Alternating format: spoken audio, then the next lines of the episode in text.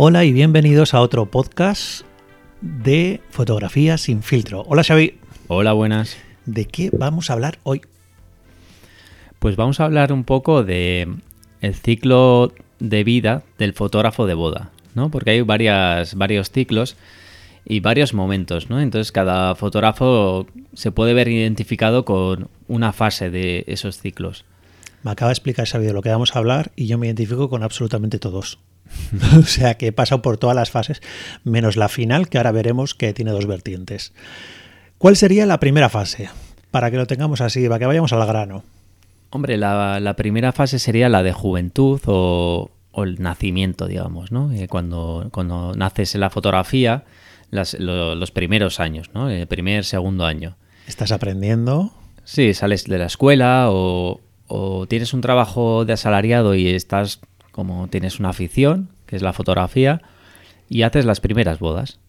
Eh, seguramente pues las haces sin cobrar o a un amigo, a algún primo que se casa y te ha gustado ¿no? la experiencia. cobrando poquito y la verdad es que te encanta cuando te te llaman para alguna boda te sientes como súper halagado yo me acuerdo de esa sensación de ah me están llamando para para algo que, es casi mi hobby, aunque yo he estado estudiándolo como profesión y mucha gente dice, jo, o sea que empiezas a ilusionarte en ese momento, ¿no? Ya, sí, consigues mucho feedback de la gente, ¿no? Te dicen, qué fotos más chulas, eh, dedícate a esto, que eres un crack. Y, bueno, pues eh, ya te ilusionas y ya empiezas a verlo como una posibilidad de, de trabajo, de una profesión, ¿no? Y ya te puedes lanzar ya al primer año ya que sería la segunda fase, ¿no? El segundo, la segunda fase sería la de empezar a crecer, ¿no? Te das de alta de autónomos, pero al mismo tiempo sigues con los vicios de, antes, ¿no? Porque hay cosas que, que regalas, por ejemplo, las prebodas o las posbodas, o bueno, realmente no estás mirando mucho los números, ¿no? Yo pasé esa fase como todos las hemos pasado, aunque no he sido mucho de regalar, pero sí me di cuenta en ese momento que no valorabas tu tiempo es como dices, va, esto lo voy a hacer porque, porque como me gusta. Y además en ese momento, como te sientes tan agradecido de que alguien te contrate por hacer algo que te gusta tanto, no miras las horas para nada, le echas todas las horas del mundo. También es un momento, como tú acabas de decir, que es algo que quiero hacer hincapié, que la gente no se da cuenta que recibes más alabanzas cuanto menos te pagan que es una cosa que yo me he dado cuenta siempre. Muchas veces la gente que menos cobra recibe más alabanzas en todos los medios que hay de podas.net, de críticas de lo que sea, porque te vuelves más popular. Les has regalado cosas, claro. Yo a alguien que le regalo algo, le tengo encantado de la vida.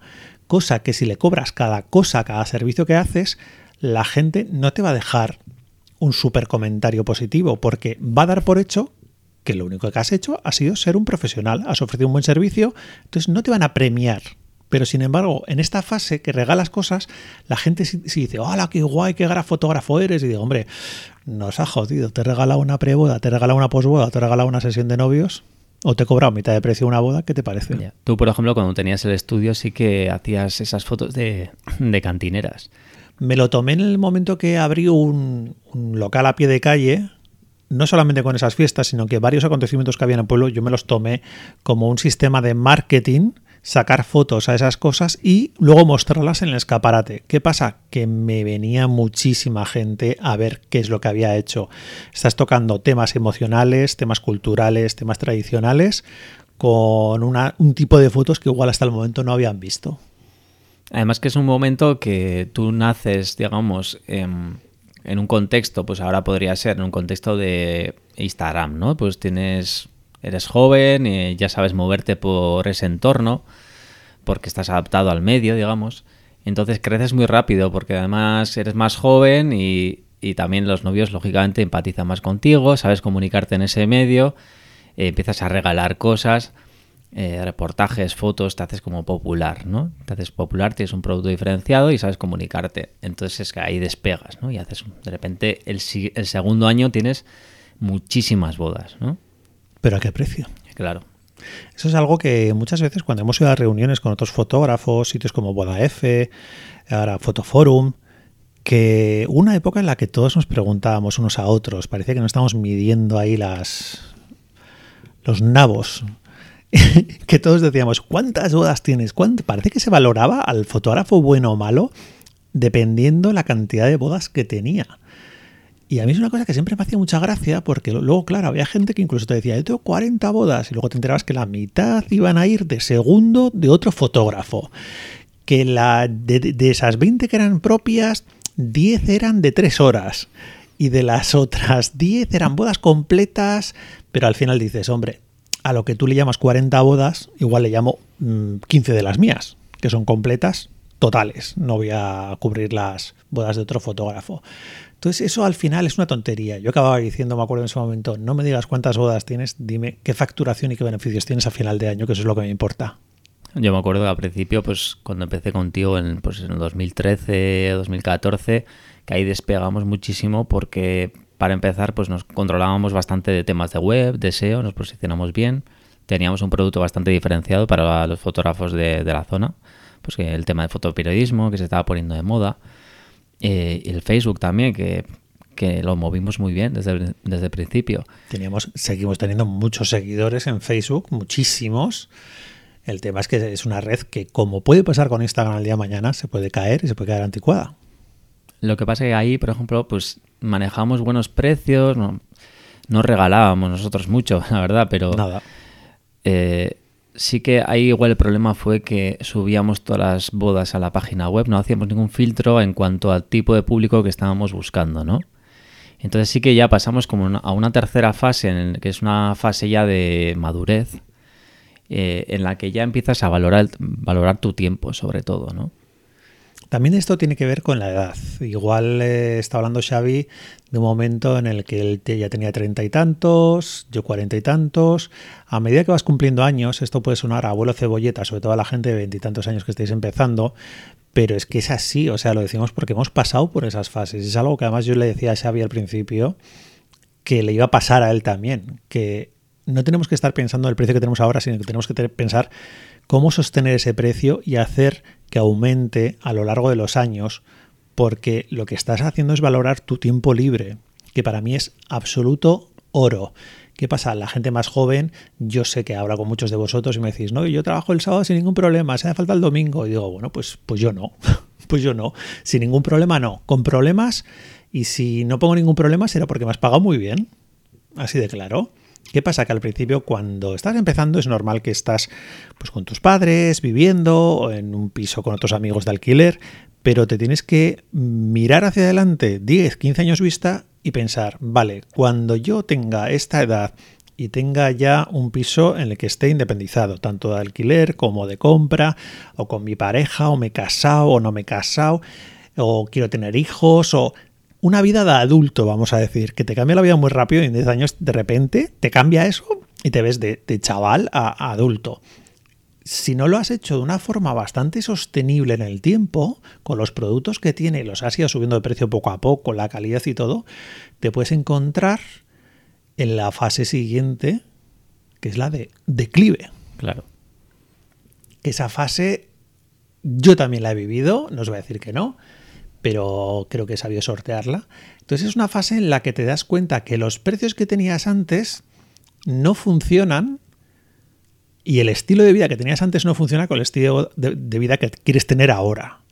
un ejemplo tonto puede ser que empiezas a valorar el número de horas que estás dentro de una boda, ¿no? Entonces imagínate que dices, pues no me voy a quedar como antes 14 horas, sino que voy a estar solamente 10 y el resto de horas las voy a cobrar. Entonces ya a tu público, a los, a los novios, les dices, oye, pues yo la hora extra la cobro. Entonces em, empiezas a cobrar cada vez más cosas y va subiendo el precio. Entonces, lógicamente, al subir el precio, eh, te entran menos bodas. o sea, vas a tener seguramente menos bodas, igual son mejor, o sea, están mejor cobradas o, o es más tu público objetivo, pero hay que admitir eso, ¿no?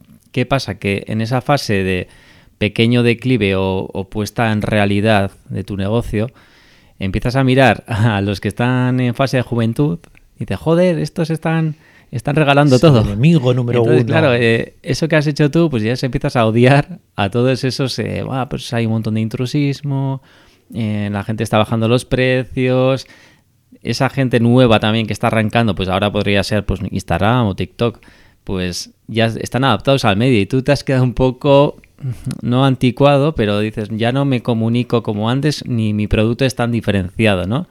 Entonces surge un problema, ¿no? Porque tú estás subiendo los precios y de repente hay otros que están comunicando mejor que tú y vas teniendo un poco menos de bodas y ahí la gente se empieza a quemar, realmente en la fase de, declive, ¿no?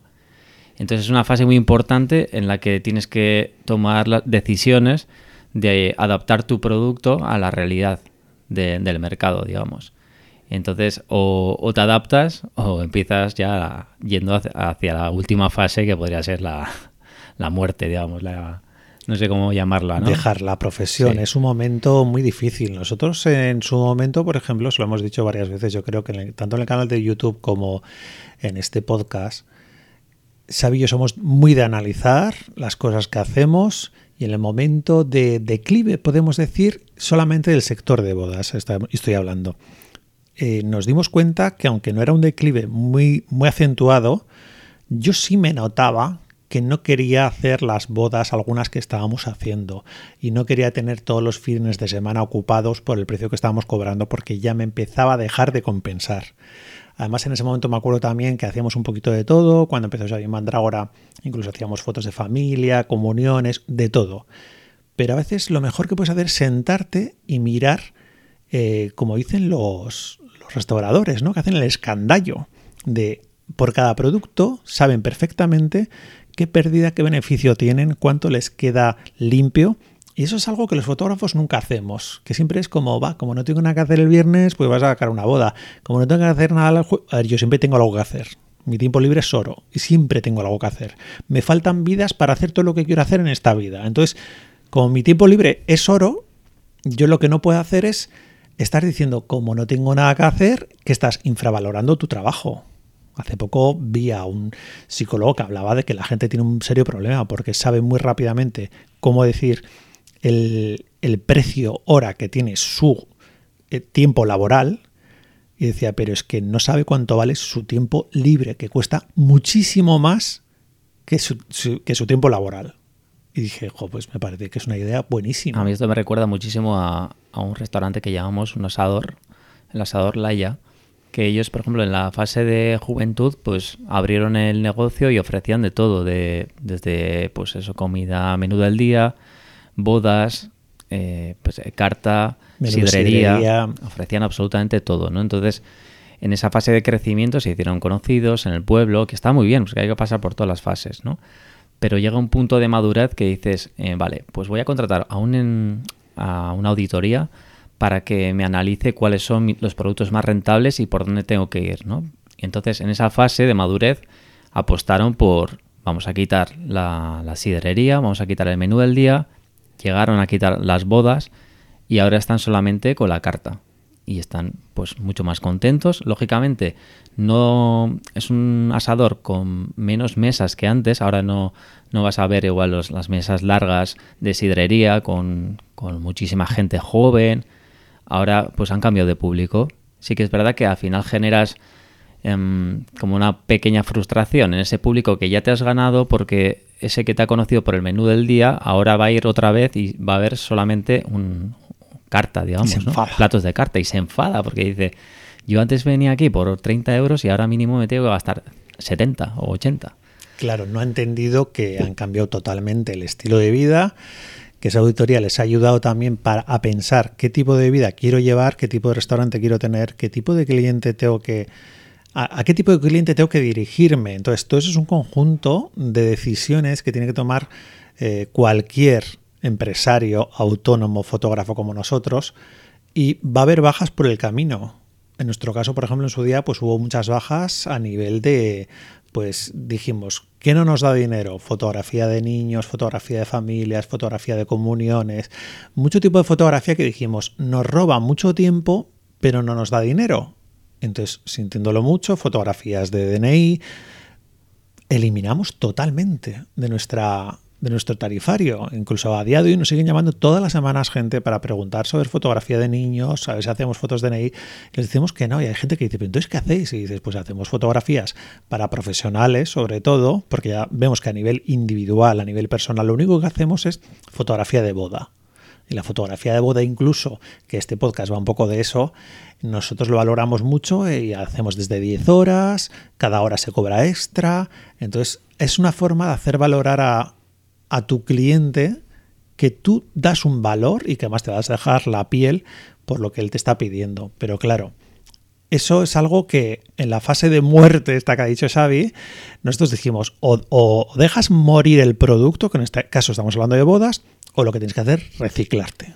¿Reciclarte hacia dónde? Pues hacia otro tipo de fotografía que a ti te guste, hacia, por ejemplo, empezar a ofrecer vídeo a empresas o, o a no sé, a, pequeños spots o en nuestro caso estamos mucho con redes sociales, con páginas web, cosas que se amolden al estilo de vida que tú quieras llevar en ese momento, porque ya estás viendo que, por ejemplo, que con las bodas, que con las nuevas generaciones que vienen pisando fuerte, tienen unos precios muy competitivos, con unas calidades muy competitivas, pero claro, tan competitivo que vivir exclusivamente de eso es muy, muy, muy jodido. lo que es muy importante en esta fase de declive es darte cuenta de que está decayendo tu negocio o tu producto. Porque hay mucha gente que mantiene unos precios bajos, subiendo la calidad. Entonces ya empieza a haber conflictos. eso empieza a hacer aguas, ¿no? Empiezas a, o sea, sigues trabajando los domingos, haciendo posbodas y sin cobrarlas. Pero ya no tienes 20 años, igual tienes 30, 40, tienes una mujer, tienes hijos. Entonces la mujer o los hijos te van a decir, a ver, ¿tú qué, estás haciendo trabajando gratis los domingos, no? Y eso empieza a crear fisuras en el negocio, en tu vida, por no saber adecuar tu producto y tu, y tu negocio a, tu vida. Entonces, si no haces ese ajuste y si no admites ese pequeño declive y, le das una vuelta para reciclarte, o, lo dejas morir o, o, te reciclas. Pero es muy importante eso, admitir en qué fase estás, sobre todo para mantener tu negocio y tu vida en orden. Lo fundamental es eso, saber qué tipo de vida quieres llevar en cierto momento, hacia dónde quieres ir y ver si las cosas que estabas haciendo ahora, hasta ahora te van a funcionar o no te van a funcionar, porque eso va a ser un sacrificio que puede haber muchas bajas a nivel tanto de rupturas de pareja, eh, trastornos mentales, eh, trastornos de peso, si me apuras. Ha habido, ha habido fases en mi vida en las que he adelgazado, he engordado mucho. ¿Por qué? Porque al final se está reflejando en tu cuerpo y en tu cabeza cosas que tú te das cuenta que estás haciendo mal, pero estás metido en una vorágine que además ni siquiera sabes por qué lo estás haciendo mal, sino que tú te dejas llevar. Y es importante verbalizarlo, ¿no? Porque yo me acuerdo un año, no sé si fue el 2016 o el 17, que tuvimos muchísimas bodas, empezamos a hacer bodas a nivel nacional, internacional y ese aparente éxito terminó el año y una y me dijo, estoy agotado. estoy agotado y no puedo, no puedo seguir así. Entonces está bien verbalizarlo porque es una forma, la primera fase de, admitir que algo va mal y darle un, un remedio a nuestro presunto año eh, culmen de éxito que me hace mucha gracia porque luego a base, claro, la gente piensa igual, el declive y la muerte, qué pesimistas sois. No, nosotros a base de bajar esa cuesta, ir dándonos cuenta por el camino con el producto en, principio, que es bodas, que igual funcionaba, pero igual mis gustos estaban cambiando también, mi estilo de vida estaba cambiando, mi edad estaba cambiando también. Entonces, a base de irte dando cuenta de pequeños detalles, lo que tienes que hacer es, yo le, había un momento que le dije a Xavi, tenemos que buscar otros productos, tenemos que buscar otro público y luego en las bodas hacer unas cuantas bodas muy bien hechas con nuestro tipo de target y muy sostenible. Porque si me das más de 20 bodas, yo no las pienso hacer. Y luego que hacíamos bodas que muy chulas, muy bonitas, gente muy maja, pero a veces extranjeros, pues que tampoco nos manejamos bien con el inglés y hay que admitir que que surgen conflictos, o sea, surgen problemas pues cuando, cuando estuvimos en Bali, por ejemplo, ¿no? Pues que sí, una boda muy bonita, tal, una experiencia increíble, pero ¿eso es sostenible en el tiempo? Entonces, admitimos que ese estilo de vida no era sostenible y buscamos adaptar nuestro producto, que es la fotografía de bodas, a, algo que podamos llevar, ¿no? Yo valoro además las bodas que se hacen aquí en casa, que desayunas y cenas en tu casa, me parece fundamental y las bodas que hay que salir fuera y dormir fuera, eso no, no se pueden imaginar los novios que a veces dices, te va a cobrar un plus, entonces se quedan ahí como, además de las dietas, joder, y me vas a cobrar más, y dices, es que para ti es el día más importante de tu vida, pero es que para mí es otro puñetero día de trabajo. Y me estás haciendo que en vez de desayunar en mi casa y dormir en mi casa, me estás haciendo dormir, dormir dos noches fuera, cargarme el fin de semana entero y que llegue el domingo a la tarde a mi casa hecho una mierda pinchada en un palo. Entonces, eso tenéis que pensar ¿qué precio tiene? Entonces está claro que al que me esté escuchando esto y tenga veintipocos años, le va a poner un precio y el que tenga 50 va a decir, seguramente el precio sea el doble. Claro, porque yo me acuerdo cuando empezaba, pues a veces igual se alargaban las bodas, nos tomábamos un cubata a la boda tranquilamente con los novios. Y hoy en día, pues no, y estamos nuestras horas y no. Queríamos agradar, queríamos sobre todo agradar a los novios y eh, aquí tenemos unos complejos de que vamos a estar más tiempo en el baile, a ver si baila más gente, a ver si no sé qué. Y ya al final nos dimos cuenta que dijimos, no, no, vamos a estar 10 horas. Y si los novios nos dicen, mm, quedaros una hora más porque va a venir ahora un grupo de baile, de no sé qué, va a venir una charanga a las 9 y media de la noche. Vale, perfecto, me lo pagas. Y luego hay un tema también muy importante que cuando estás creciendo, pues como nos pasó a nosotros, ¿no? Que nos dieron un premio a mejores fotógrafos de, España. De eh, boda. Sí, de boda.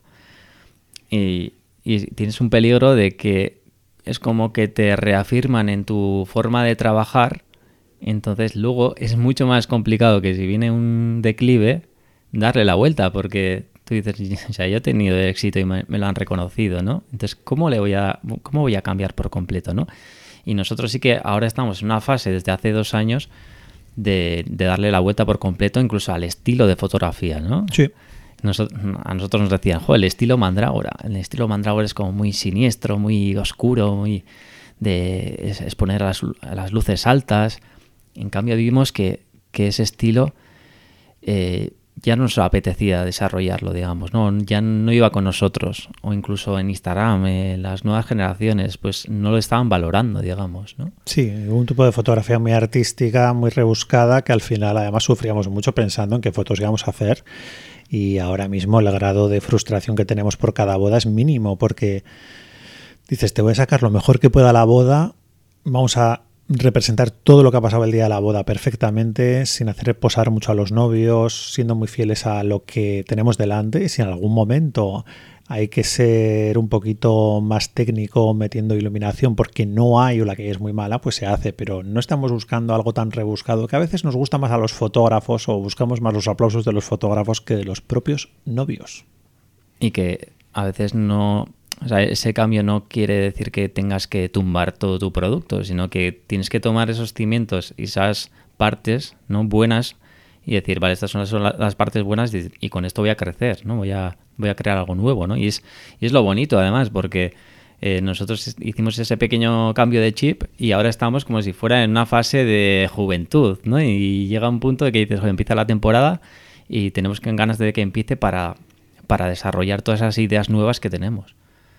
Y también ver otro tipo de público, porque al final esto es como todo en la vida, es que si estás siempre con el mismo público, te aburres. Yo es que me aburro de todo. Entonces, si siempre tengo lo mismo de todo, me aburro. Yo quiero cosas nuevas, público nuevo.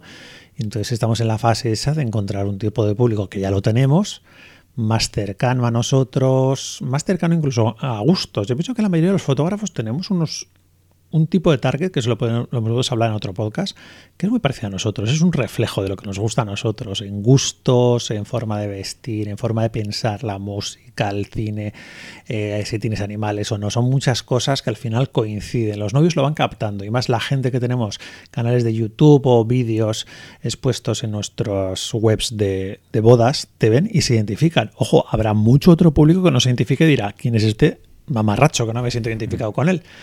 Pues es que hasta eso es bueno, porque te están descartando, porque no empatizan. Entonces dices, pues perfecto, si es que lo que tiene que hacer es descartar.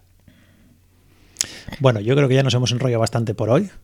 Esperamos que os haya gustado este podcast del ciclo de la vida del fotógrafo de boda de Sería interesante pues que nos escribieran, no sé si por Revox o, por mensajes privados de Mandragora Pro. Por Instagram, escríbenos por Instagram. Que Mandragora Pro, a todos Mandragora Bodas mejor. Que es una cosa muy retorcida para dejar comentarios. Si nos escribís por Mandragora Bodas, eh, os responderemos. Más que nada para saber si os sentís identificados, en qué fase estáis, si estáis en la fase inicial de todo es maravilloso o estáis en la fase de todo es una mierda, todo está lleno de intrusos, eh, me quiero morir o quiero matar a todos los que están haciendo este tipo de bodas, que seguro que hay más de uno que está pensando en eso. Bueno chicos, chicas, un abrazo y hasta el siguiente podcast. Hasta la próxima. Chao.